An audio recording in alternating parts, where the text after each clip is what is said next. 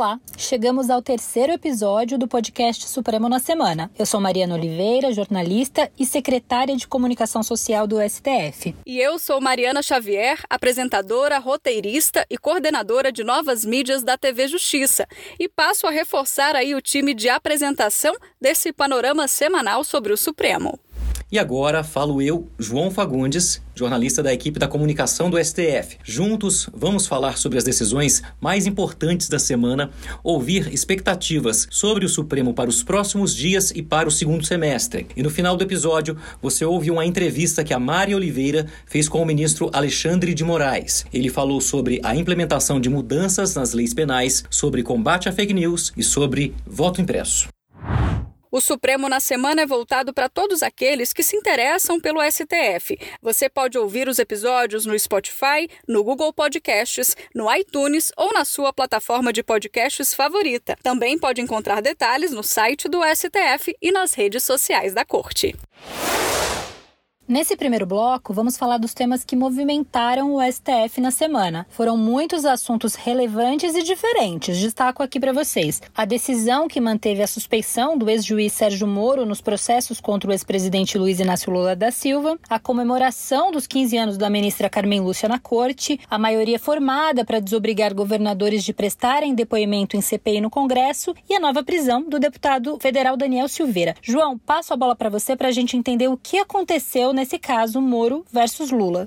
Por 7 a 4, o Supremo Tribunal Federal confirmou a decisão que tornou o ex-juiz Sérgio Moro parcial ao julgar o ex-presidente Lula. Bom, acho que vale situar que esse julgamento começou em abril, mas foi retomado na quarta e com um placar que já estava em 7 a 2 para confirmar a decisão da segunda turma, que considerou Moro parcial, no caso conhecido como triplex do Guarujá. Mas faltavam os votos do ministro Marco Aurélio Melo e do presidente Luiz Fux. E o que estava em discussão era se, depois do ministro Faquim ter anulado as condenações de Lula e ter tirado os casos do Paraná, se ainda assim Assim, o juiz Moro poderia ter sido considerado parcial pela segunda turma ou se esse debate já não estava prejudicado. Os dois votaram, né, o ministro Marco Aurélio Melo e o presidente Luiz Fux, para dizer que a turma não deveria ter seguido com o julgamento da suspeição, mas ficaram vencidos. Quanto à suspeição do juiz Sérgio Moro,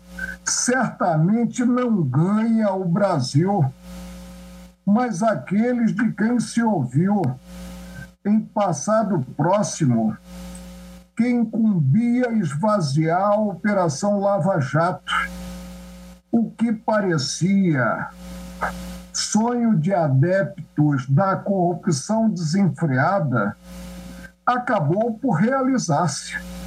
Será que os colaboradores se autoincriminaram sob efeito de psicotrópicos? Eles inventaram toda aquela história? Não. Também entendo que houve uma nulificação de um processo que levou sete anos para que fosse construída toda uma arquitetura legítima, porque o Estado tem o direito fundamental de impor a sua ordem penal.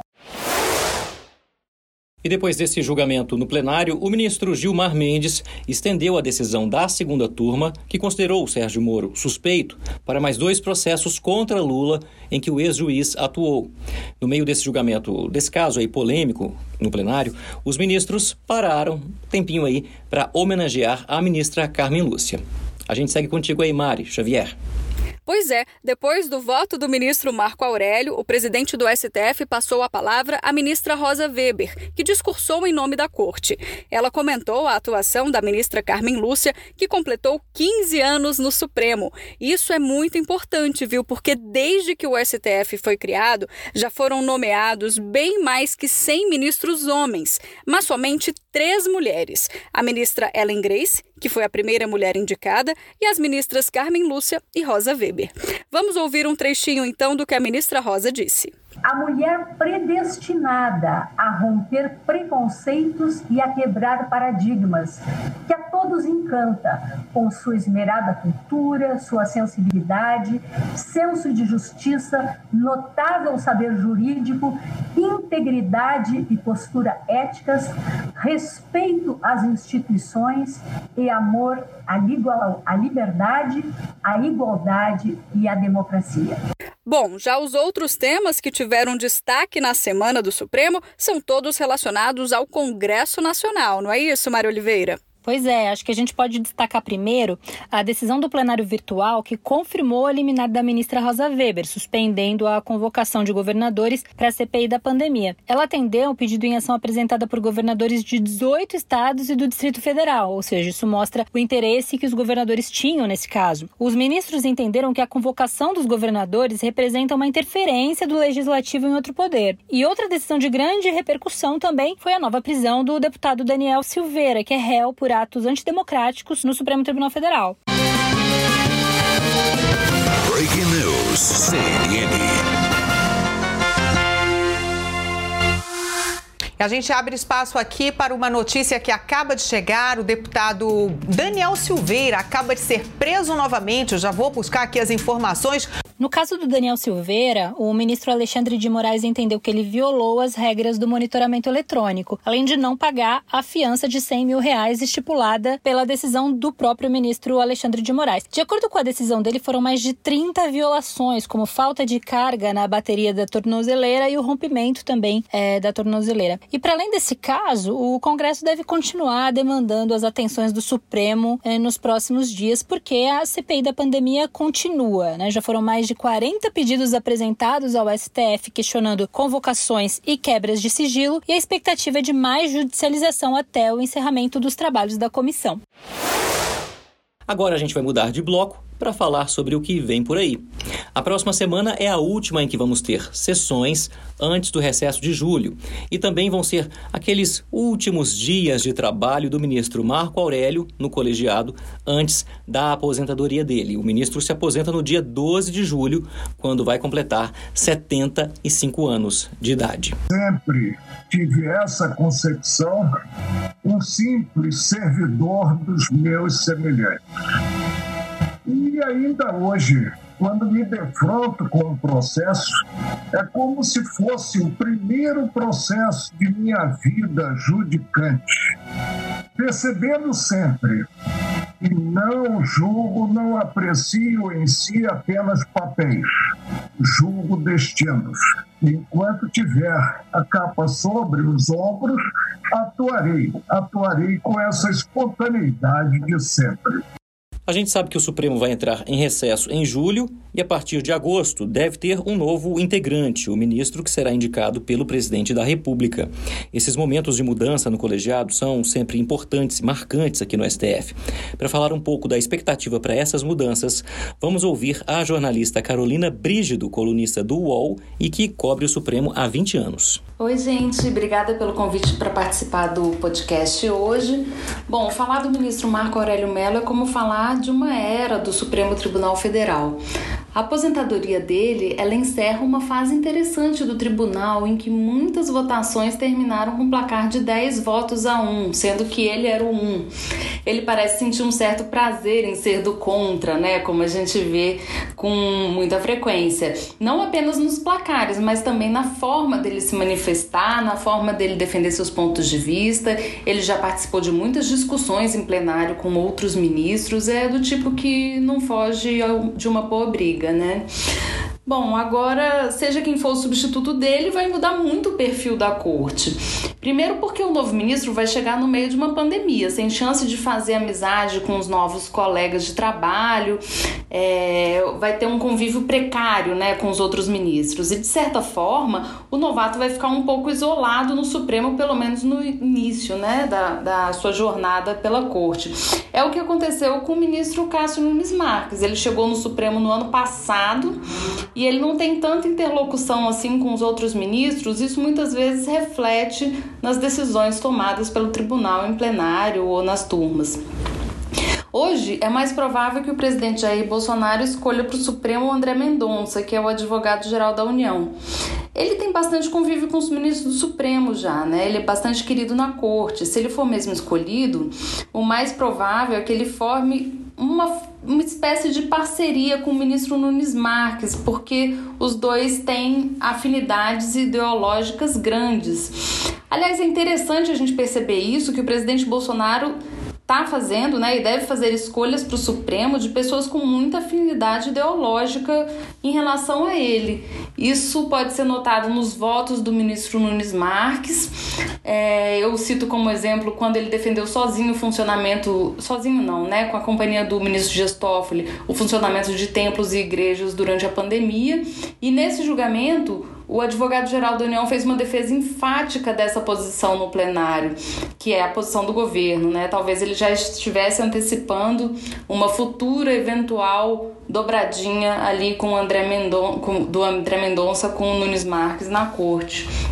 É, no Supremo é comum os ministros se aliarem em torno de determinadas posições é, para votações específicas. É muito comum a gente observar que em processos penais os placares costumam ser mais divididos, como aconteceu naquela votação sobre a possibilidade de prisão de condenados em segunda instância. Já nas pautas chamadas de costume, os placares costumam ser menos divididos, com tendência para a defesa de minorias. Então, a mudança de um ministro no Supremo, ela pode contribuir bastante para a mudança nesses placares e nas tendências dos julgamentos ao longo dos anos. Chegamos ao último bloco do nosso podcast com a entrevista Ping Pong da semana. São sempre três perguntas sobre temas relevantes em andamento na corte. E nesse episódio, eu vou conversar com o ministro Alexandre de Moraes, que também integra o Tribunal Superior Eleitoral. Ministro Alexandre de Moraes, o senhor entregou ao Congresso Nacional uma proposta de mudança nas leis penais, né? Uma parte disso já começou a valer no pacote anticrime, é, mas eu queria saber do senhor qual a parte da lei que precisa ainda ser aprimorada, qual a parte que o senhor avalia que o Congresso ainda precisa mexer em relação ao processo? É, do, dos projetos apresentados, quase todos é, foram aprovados é, e houve um grande avanço, é, porque nós trabalhamos é, com a racionalidade de diminuir a entrada na justiça criminal, é, com os acordos de não persecução penal, para que só os casos graves realmente precisassem ser julgados e, nesses casos graves, aqueles que fossem é, é, condenados à pena privativa de liberdade ficassem mais tempo. Então, trabalhamos nas duas pontas. O que falta é, ainda, me parece, não é bem uma alteração legislativa, mas uma implantação do judiciário e do executivo. Então, falta ao Poder Judiciário ainda ainda é, implementar é, as varas colegiadas contra o crime organizado, varas regionais, é, cada estado poucas varas é, concentradas, mas com três a cinco juízes para enfrentar diretamente o crime organizado. A legislação já possibilita, o CNJ já é, fixou uma orientação para isso, uma recomendação, é falta uma implementação e falta um, um maior entrosamento entre o executivo, judiciário e Ministério Público para penas restritivas, penas de prestação de serviço à comunidade, para que a sociedade sinta rapidamente que aqueles que pratiquem crimes mais leves, então praticam um furto é, leve, e imediatamente já está, depois do acordo de não persecução penal, já está cumprindo uma sanção, como por exemplo, auxiliando no hospital, é, pintando é, uma escola. Então, é, falta implementar as alterações que foram aprovadas. Ministro, o chamado inquérito das fake news que o senhor relata, ele trata, enfim, da difusão de notícias falsas, né? O senhor acredita que é necessário uma mudança na legislação também, como já chegou a ser discutido no Congresso, para punir a, a difusão dessas notícias falsas? Ou o senhor acredita que é possível que as plataformas façam uma autorregulação de alguma forma? Eu não tenho nenhuma dúvida que há um vácuo legislativo é muito grande que acaba permitindo as notícias fraudulentas. Né? As fake news, que inicialmente nós todos no Brasil chamávamos de notícias falsas, me parece que a terminologia melhor é, são é, notícias fraudulentas, porque elas sempre têm algum intuito. Então, o intuito de abalar a democracia, o intuito de abalar as instituições, é, sempre pretendem alguma coisa. E talvez a melhor alteração legislativa, e eu já levei isso ao Congresso, até o relator é o deputado Orlando Silva, é, a melhor alteração, ou pelo menos a alteração mais básica, estrutural, seja transformar as plataformas de empresas de tecnologia que elas são hoje em empresas de publicidade. É, se uma televisão, se a Rede Globo, se a Record, se o SBT é, publicam fake news, são responsáveis por isso. É, se um jornal, Globo, a Folha de São Paulo, Estado de São Paulo, publicam fake news e isso gera um prejuízo, são responsáveis por isso. As plataformas não são, porque elas são legalmente classificadas como empresas de tecnologia. Agora, as plataformas hoje são as maiores empresas de mídia e publicidade do mundo, são as que mais lucram com isso. Essa discussão já está sendo realizada na Austrália, na União Europeia, nos Estados Unidos e agora no Brasil. É para que haja uma responsabilidade também das plataformas. A partir dessa responsabilização, eu não tenho nenhuma dúvida que elas realizarão uma autorregulação, porque elas passam a se preocupar. É, não é possível é, que haja necessidade de uma ordem judicial para que uma dessas grandes plataformas retire notícias sobre pedofilia, por exemplo, vídeos sobre pedofilia. Ela deveria automaticamente realizar isso. Se ela puder ser responsabilizada, ela vai tomar mais cuidado. Ministro, o debate do voto impresso voltou com força ao Congresso Nacional. Na Câmara só se fala disso, né? Como, é, como integrante do TSE, como próximo presidente do TSE a presidir as eleições presidenciais, como o senhor vê esse debate do voto impresso nesse momento? É importante, é, de cara, colocar que a maioria, eu diria, massacrante da população acredita nas urnas eletrônicas. É, é uma minoria, uma minoria que merece todo o respeito para a discussão, é, mas é uma minoria é que coloca em dúvida a legitimidade é, do voto eletrônico sem apresentar até agora uma única prova de fraude. Então, acho que a discussão é válida, principalmente é para que o Tribunal Superior Eleitoral é, possa reafirmar a total legitimidade, transparência e confiabilidade é, do voto eletrônico. Não há nenhum problema em se abrir é, todos, todas as portas do TSE para se verificar é que não, nunca houve e dificilmente haverá problema com o voto eletrônico que é controlado do início ao fim. E, eventualmente, se houver necessidade de alterações é, para uma maior fiscalização, a Justiça Eleitoral está aberta. Não me parece que o voto impresso é, possa é, vir a contribuir para a democracia, porque nós corremos o grande risco de quebrar o sigilo na votação. É, e isso não é possível. Então, nós temos, obviamente, que discutir, estamos discutindo, é, não só é, no Supremo, no Tribunal Superior Eleitoral, mas no Supremo Tribunal Federal também. É, mas é, se você me perguntar, é necessário hoje para aprimorar a democracia o voto impresso? Não é. Tá certo, obrigada, ministro. É isso, a gente encerra o Supremo na semana por aqui. Esse podcast tem a produção da Secretaria de Comunicação do STF, com a apresentação de Mariana Oliveira, Mariana Xavier, que sou eu, e João Fagundes. A edição é do Bito Teles e do Rafa Zarte. Se você tem alguma sugestão ou crítica, pode mandar um e-mail para gente, sco.stf.jus.br. Obrigada pela companhia e até o próximo episódio. O Supremo na Semana é um podcast produzido pelo Supremo Tribunal Federal.